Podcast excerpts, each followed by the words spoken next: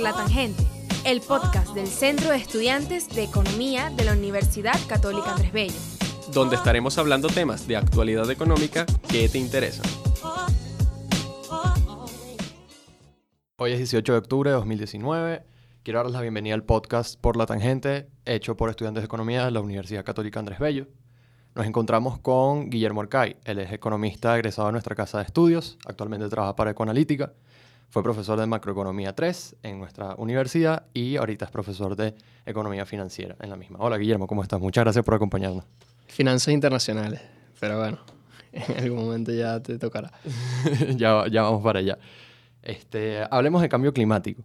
En este podcast queremos irnos por este análisis costo-beneficio que representa o que investigan muchos think tanks a nivel mundial y que presentan una crítica bastante controversial hacia cómo es el acercamiento de las políticas mundiales con respecto al cambio climático y cuál será su impacto en un futuro.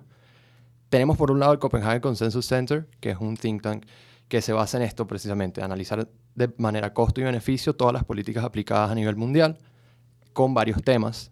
Y tenemos el modelo dinámico integrado de economía y ambiente, eh, por el cual fue galardonado con premio Nobel el economista William Norhaus. ¿Por dónde se van estos dos eh, análisis de las políticas públicas a nivel internacional? Bueno, eh, quiero comenzar por, por, hacer una aclaratoria y es que mi, mi área de concentración realmente no es la, la economía climática. sin embargo, bueno, soy una persona interesada en, en, los temas y bueno, y, y, existe una, una, literatura un poco ya bastante extensa em, que ha estudiado desde un punto de vista económico este, estos temas. Cuando, mencionas que, que, hay, un, hay bastantes think tanks que se dedican a esto, creo que eso es, es más o menos una exageración. Eh, realmente no hay muchos think tanks em, que intentan hacer un análisis costo-beneficio de, de la ayuda social, em, se me ocurre este, el Copenhagen Consensus Center, se me ocurre Doing Good Better, em, Effective Altruism, The Effective Altruism Center. Este, hay, hay varios, pero no son muchos y realmente es una corriente relativamente nueva. Em, el Copenhagen, Consensus Center fue fundado por un economista llamado Björn eh, Longborn de Dinamarca y, su libro, su primer libro fue publicado en, su primer libro sobre el tema fue publicado en 2001, o sea que realmente estamos hablando de un, tema relativamente nuevo. Y, lo, novedoso del, del enfoque eh, es que intenta cuantificar realmente qué tipo de programas, eh, cuál, cuál, es el impacto de cada uno de los tipos de intervenciones para, evitar un mayor cambio climático. Y, la metodología es, relativamente simple. Em, por un lado, toma eh, algunas de las propuestas más comunes desde el, punto de vista de los ambientalistas. Eh, también toma algunas propuestas bastante comunes eh, que ya se han comenzado a implementar en algunos países, en Estados Unidos, en Europa. también compara el impacto, por ejemplo, de, lograr los objetivos del Acuerdo de París. Em, y bueno, y, intenta estimar cuál sería el impacto de eso sobre eh, los incrementos en la, temperatura eh, promedio global en, en, el largo plazo, bueno, los próximos 100 años. y lo que encuentra es que, por un lado, que es algo que no, no, es, muy, no es muy positivo. Em, por un lado, lo que encuentra es que, que las políticas que se han recomendado eh, se quedan bastante cortas con respecto al, tamaño del problema que, al, cual nos estamos enfrentando. Em, y por otro lado, se encuentra con eh, un gigantesco costo de estas políticas. Entonces, eh, son políticas que no son tan efectivas y que tienen un costo gigantesco. Sin embargo, a pesar de ese costo y a pesar del bajo impacto que tienen, son las políticas que ha decidido implementar el mundo. Y eh, si se comparan con otro tipo de políticas más radicales que se han, que se han comenzado a proponer en, los últimos dos, tres años, eh, eh, estas nuevas propuestas serían incluso peores. por ejemplo, ponemos el caso de, Greta Thunberg, una, una adolescente de, 16 años, una, una, niña muy, con mucha valentía,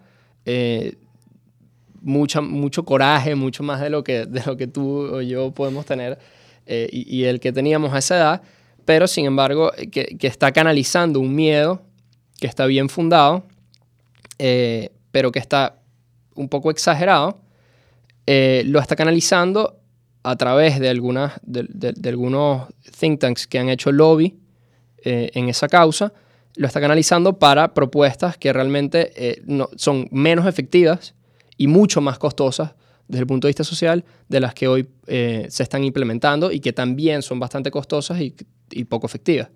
Eh, y, más o menos la propuesta va algo así como, si vamos a extinguirnos en los próximos 12 años, que es, un, es, algo bastante exagerado, de hecho, bueno, hay muchas, hay, una serie de protestas ahorita en, Inglaterra de un grupo que se llama Extinction Rebellion.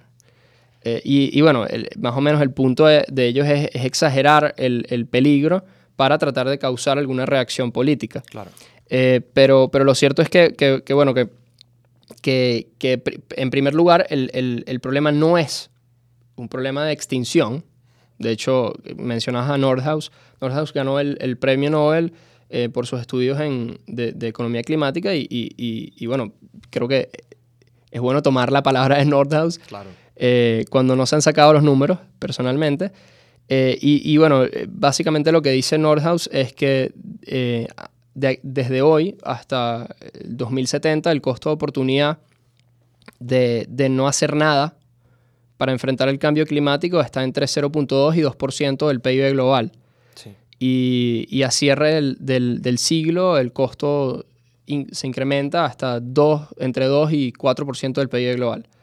Eh, pero bueno, eso hay que contrastarlo con un crecimiento estimado a cierre del siglo de entre 300 y 1000% del PIB global. Entonces, eh, creo que, creo que lo que llaman estos grupos radicales, que es eh, una intervención extrema al, al, capitalismo y al sistema de mercado, para reducir la emisión de, de, gases con efecto invernadero, em, eso podría romper la, el motor de crecimiento, evitar que crezcamos entre 300 y 1000%, eh, y además no tener suficiente efecto eh, para, para, evitar el cambio climático. Sí, es un impacto, es un impacto que al final cae en, ese en esa evaluación de costo-beneficio que, a la que se encarga el Copenhagen Consensus Center. Y de hecho, Nordhaus eh, estima unas proyecciones de pérdida de, de trillones de dólares dependiendo de qué políticas se apliquen y bajo qué condiciones. Y ahí es donde entra el Copenhagen Consensus Center en evaluar qué políticas son las más efectivas en términos de costos-beneficios. Porque al final, si gastamos mucho en una política que nos va a dar bajo retorno, por más de que sea la política que más se aplica a nivel internacional, puede ser que al final gastemos más de lo que recibiríamos, incluso si no hacemos nada.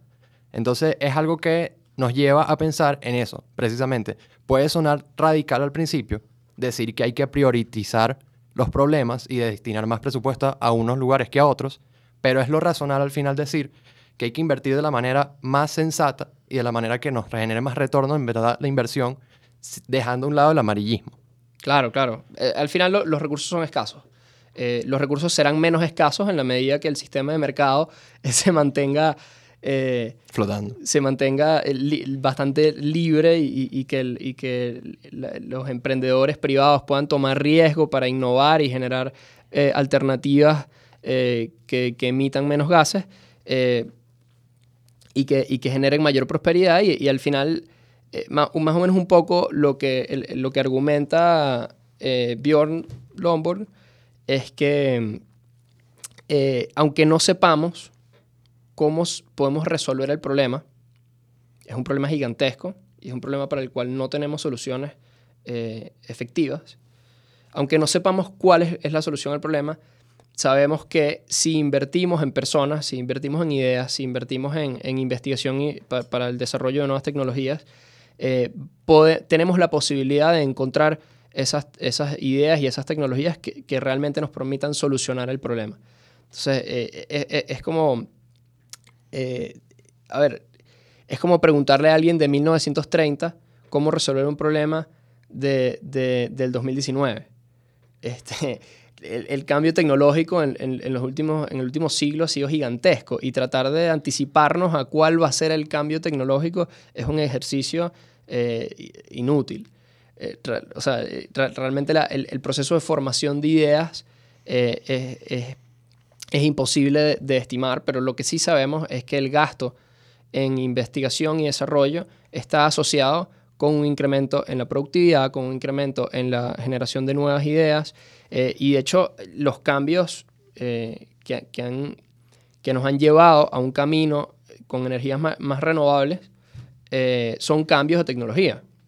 Son, son cambios, por ejemplo, el a, comienzos del siglo pasado el problema climático no era, o, de ambiente, el problema ambiental no era un problema de, CO2, era un problema de que, bueno, si, si, el, si el vehículo eran caballos y los caballos eh, pues tenían sus, defecaban y, hacían sus cosas por, por la calle. Entonces las calles estaban llenas de, de, contamina, de virus y, y, estaban completamente contaminadas y, y, más bien el carro surgió como una alternativa eh, para reducir la contaminación ambiental y reducir el daño sobre la salud de los humanos y sobre la salud eh, pues del resto de las especies.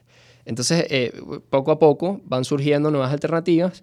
de hecho, en, en, los últimos años, la energía solar y la energía eólica han ganado un espacio en rentabilidad, los costos de, de, estos dos tipos de energía se han reducido dramáticamente y han comenzado a competir con, con, con energías más tradicionales, eh, incluso hasta el fracking, que puede sonar como, como algo bastante contaminante eh, a simple vista, eh, y, y, que real, y que bueno y que es bastante contaminante es una mejor alternativa a lo que se utilizaba anteriormente. Surgió, surge como una alternativa más barata a, al, al, al, carbón.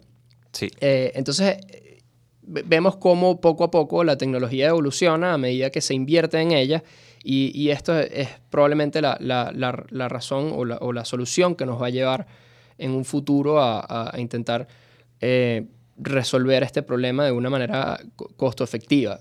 Porque eh, también hay que recordar, los recursos son escasos eh, y, los recursos que se están utilizando, por ejemplo, la, Unión Europea está gastando 20% de su presupuesto en cambio climático, en, políticas para el cambio climático.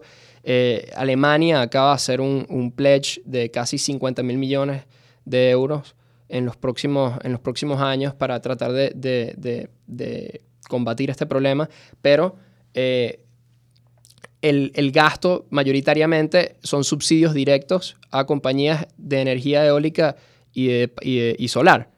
Y esto realmente no es tan efectivo como otras alternativas que, podrían estar, en donde podrían estar invirtiendo para reducir la, emisión de CO2 y además no es tan efectiva como otras causas que podrían estar ayudando, como por ejemplo la reducción eh, de, la tuberculosis o la malaria. Eh, eh, hay una serie de vacunas que hoy por hoy son bastante baratas y que pueden hacer un cambio gigantesco en la vida de las personas. y, un, un, dólar que se gasta para, para subsidiar una, una empresa de, energía eólica es un dólar que, que, no se está gastando en educación en países no desarrollados, que no se está gastando en vacunación en países no desarrollados, que no se está gastando en limpieza del agua en países no desarrollados o incluso en países desarrollados. Y, y, y bueno, y, por esto es que un, enfoque más de, que contraste los costos y los beneficios puede ayudar a, a, a, organizar la conversación de una manera que nos permita alcanzar unas soluciones políticas más efectivas. Claro, Bjorn en casi todas las entrevistas que, que ha dado, pues ofrece una comparación entre eh, lo que fue un desarrollo tecnológico en los años, en la década de los 20 a del, del, del, siglo de los 20 a lo que es un desarrollo tecnológico hoy. Él siempre hace la comparación entre el aceite de ballena, que se usaba para encender los mecheros en esa época y todo lo demás, y después vino Rockefeller, cavó su hueco y encontró petróleo. Luego ese petróleo sustituyó al aceite que venía de las ballenas. Y eso salvó a las ballenas. Salvó a las ballenas al final del día. Que sí, que aumentó y al final eso es un contaminante que hoy en día es muy dañino, pero sin embargo salvó a las ballenas. Y es algo que, así como evolucionamos en esa época, vamos a seguir evolucionando en posibles próximas políticas que hay que hacer los estudios de gasto este, y renta que van a tener. Por ejemplo, él habla de que si todos los países del mundo, todos los países, obviamente estos son supuestos muy rígidos, pero son supuestos que al final con los que se trabajan modelos y que tienen al final unos resultados bastante eficientes. Él habla de que si todos los países del mundo gastaran 0,5% de su PIB en innovación tecnológica para salvar al medio ambiente, después por cada dólar que inviertan en eso van a tener un retorno de 11 dólares en mejora a la sociedad. Un retorno social. Exacto. Un retorno medido en este, unos cuantificadores que ellos tienen en sus modelos. Y sin embargo, él habla también y critica otras políticas que de hecho son las más aplicadas en este momento y que es controversial que lo sean. Y él habla de esa controversialidad, porque entonces si estos organismos internacionales como la ONU, como la Unión Europea, saben cuáles son las políticas que van a tener mejor retorno, ¿por qué no las aplican? Bueno, hay, hay eh, en primer lugar hay, hay, incentivos sociales, hay incentivos políticos, mejor dicho, eh, hay grupos de interés, que hay, hay, un lobby, así como está el lobby de las petroleras, está el lobby de, de las empresas. Claro, eh, que van a ayudar al medio ambiente. Que quieren ayudar al medio ambiente. y, y, el problema es que hoy por hoy el, el gasto en subsidio para esas empresas eh, es, la eh, es, lo único que las mantiene a flote y competitivas. Y eh, de ese gasto, de ese, de ese subsidio que reciben, ellos con ese subsidio que reciben, ellos pueden alcanzar algún margen de ganancia. Y con ese margen de ganancia, pues invierten una proporción de ese margen de ganancia en investigación y desarrollo. Pero si los gobiernos estuvieran invirtiendo directamente en investigación y desarrollo o estuvieran invirtiendo en eh, hacer un matching de, por ejemplo, un 50-50 para la investigación y desarrollo con empresas que se dediquen a eso, eh, podríamos estar teniendo resultados eh, que tardarían más en verse, pero serían mucho más efectivos a largo plazo. Y cuando se trata de un problema de, largo plazo, las soluciones tienen que tomar en cuenta el impacto de largo plazo. Hay, hay, una gran parte de esos subsidios que se están perdiendo en el corto plazo en la medida que, que esa energía no sea competitiva. Pero si se invierte en hacerla competitiva, en que, en que tengamos acceso a, no solamente energía solar y eólica, eh, sino eh, em, eh, em, tecnologías de carbon capture que nos permitan capturar el, ozono que ya está, el, el, carbono. el carbono que ya está, que ya está en, el ambiente, tecnologías que nos permitan hacer, hacer geoengineering, algo de, ingeniería geológica. Eh, hay, hay, algunas iniciativas que, hay que, que se podrían estar evaluando con, si se tuvieran más recursos, eh, con, con, mayor efectividad, eh, y que son las que nos pueden realmente sacar de este problema a largo plazo. Porque el impacto que puede tener, si, si sustituimos completamente el uso de, de, los, de los hidrocarburos a partir de mañana, eso no va a tener el impacto que queremos sobre el ambiente. O sea, el, impacto de eso sobre el, impacto en el margen, eh, sobre el, incremento de, la temperatura eh, promedio global, no va a ser suficiente como para reducir el cambio climático de una manera efectiva. De hecho, no lo va a parar. No es como que vamos a llegar a un, punto de net zero, de, de, emisiones netas cero, si paramos de usar los hidrocarburos. Hay una gran parte de las emisiones que provienen de otras fuentes. Por ejemplo, Em, en, los últimos años se han estado trabajando alternativas para, porque las algas son una, son gran, eh, una, una, gran fuente de, carbon capture, sí. Eh, así como el bambú, y, se ha estado trabajando para eh, enriquecer la, la, la, comida que se le da, o el pasto, o, bueno, el pasto no, pero, pero la comida que, que, que, comen lo, el ganado con, con algas para intentar capturar parte de las emisiones del ganado, que sí. Eh, son más que las emisiones de, de, los hidrocarburos. Eh, y entonces, bueno, hay, hay una serie de, de, alternativas que han estado surgiendo, pero sin embargo, bueno, había, habría que encontrar una manera para hacer costo efectivo para los ganaderos, tener que comprar las algas, unirlo, con su, con, con la, unirlo a, la comida del ganado, eh, y bueno, y eso obviamente tiene unos costos y no, no tiene unos beneficios privados tan grandes como los beneficios sociales. Entonces, bueno, hay, hay una serie de, alternativas que se podrían estar proponiendo en ese aspecto.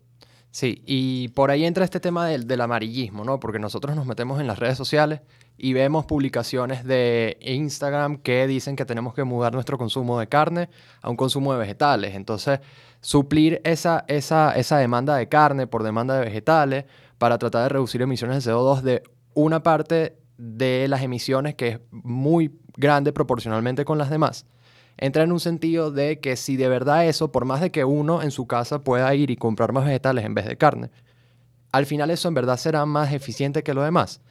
Ahí es donde viene la, parte de la evaluación del Copenhagen Consensus Center, que pues rentabiliza las inversiones en, eh, de costo y largo plazo en el medio ambiente como tal.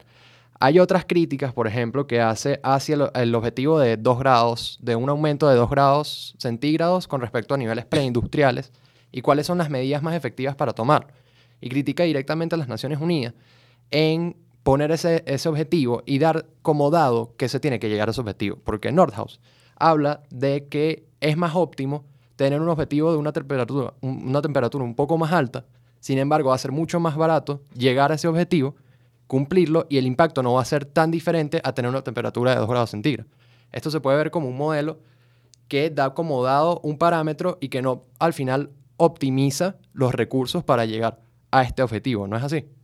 Sí, es, como, como estaba diciendo durante la conversación, hay, hay, que siempre estar evaluando los costos y los beneficios y los costos de oportunidad de invertir en, en, algún tipo de, de, tecnología o o de, sí, de medio para lograr algún objetivo social, porque eh, es un dólar invertido ahí es un dólar no invertido en otro lado. Eh, hay un, a mí me gusta mucho, cuando se trata de innovación, ¿no? Hay un, hay un como un eslogan que tienen en Silicon Valley que, que, es Move Fast and Break Things. Que hay veces que, que, es, más, es más barato el costo de reparación o el costo de adaptación que, que el costo de prevención. Eh, esto puede sonar bastante eh, controversial, em, pero lo cierto es que si, si, vamos a poner un ejemplo, por ejemplo, imagina que, que, hay, que hay, un huracán eh, que pasa por toda América y por el Caribe. lo peor que te puede pasar, como siendo víctima de, de uno de estos huracanes, es estar en un país pobre y ser pobre, porque no te puedes adaptar. Si el huracán pasa por Florida, los daños a la infraestructura van a ser menores. Se van a caer algunos postes de luz, se van a inundar algunas calles, tal vez alguien se, ahogue. Pero si vives en Haití o en Nicaragua o incluso en Venezuela, que por suerte, no tenemos el problema de los huracanes, eh, imagínense el qué pasaría si pasa Katrina por, por, encima de los barrios de Caracas. Sería un desastre porque los venezolanos no tenemos eh, los recursos para adaptarnos y nuestra infraestructura no está, no está eh, no es suficientemente eh, robusta como para, como para sobrepasar un, un, desastre natural de este estilo. La diferencia entre un desastre natural y un huracán es que el desastre natural es un huracán que, que pasó por un país pobre. Sí. Eh, y, lo, mejor que podríamos hacer para ser más resilientes a, las sociedades en el futuro es hacerlas más ricas. La mejor manera de evitar que haya un desastre migratorio en Bangladesh y en la India en los próximos 40, 50 años por, culpa del aumento en el nivel de los mares es eh, tratar de, de buscar alternativas para que Bangladesh e India sean países más ricos con ciudadanos más ricos con acceso a, recursos que les permitan adaptarse, que les permitan mudarse, que les permitan eh, construir casas eh, más, más rígidas, que les permitan eh, mudarse a, procesos productivos que no dependan tanto de, la agricultura en, alguna parte del terreno que se podría perder, que les permitan subir muros y, mecanismos de, se me fue la palabra, mecanismos eh, para evitar eh, sufrir, sí, para restringir el, flujo del agua, como hicieron los holandeses, como, como hicieron los belgas. Eh, a, ver, no, no, estamos viviendo problemas tan nuevos, son problemas por los que otras sociedades ya han pasado y hay algunas sociedades que los han logrado superar y otras que no. las que los han logrado superar son sociedades que las la, superaron por, su riqueza, por su capacidad de adaptación. Entonces, eh, en, cierto modo, invertir en educación e invertir en hacer sociedades más productivas, eh, eh, reducir restricciones de mercado, em, invertir en investigación y desarrollo, son algunas, son algunas políticas o algunas acciones que nos podrían llevar a, un futuro con ciudadanos y gobiernos más resilientes y, con mayores capacidades de adaptarse e incluso con mayores capacidades para prevenir otro tipo de problemas que surjan en el, futuro y, para los cuales ni siquiera nos hemos, y, que algunos ni siquiera los hemos anticipado que, podrían suceder. Ni siquiera sabemos cuáles podrían ser. Sí, bueno, esto fue un poco de las implicaciones de las políticas eh, a través de un análisis costo-beneficio, eh, políticas ambientales y análisis diferentes, ¿no? Desde un aspecto muy crítico, un aspecto muy seguidor. Este, esperemos que hayan disfrutado este podcast. Gracias, Guillermo, por acompañarnos en la cabina. Gracias a ustedes. Eh, esperamos tenerte de vuelta. Muchísimas gracias.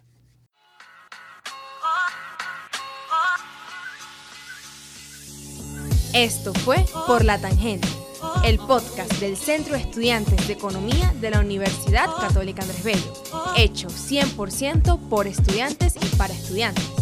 Donde estuvimos hablando temas de actualidad económica que te interesan. Nos escuchamos en una próxima edición.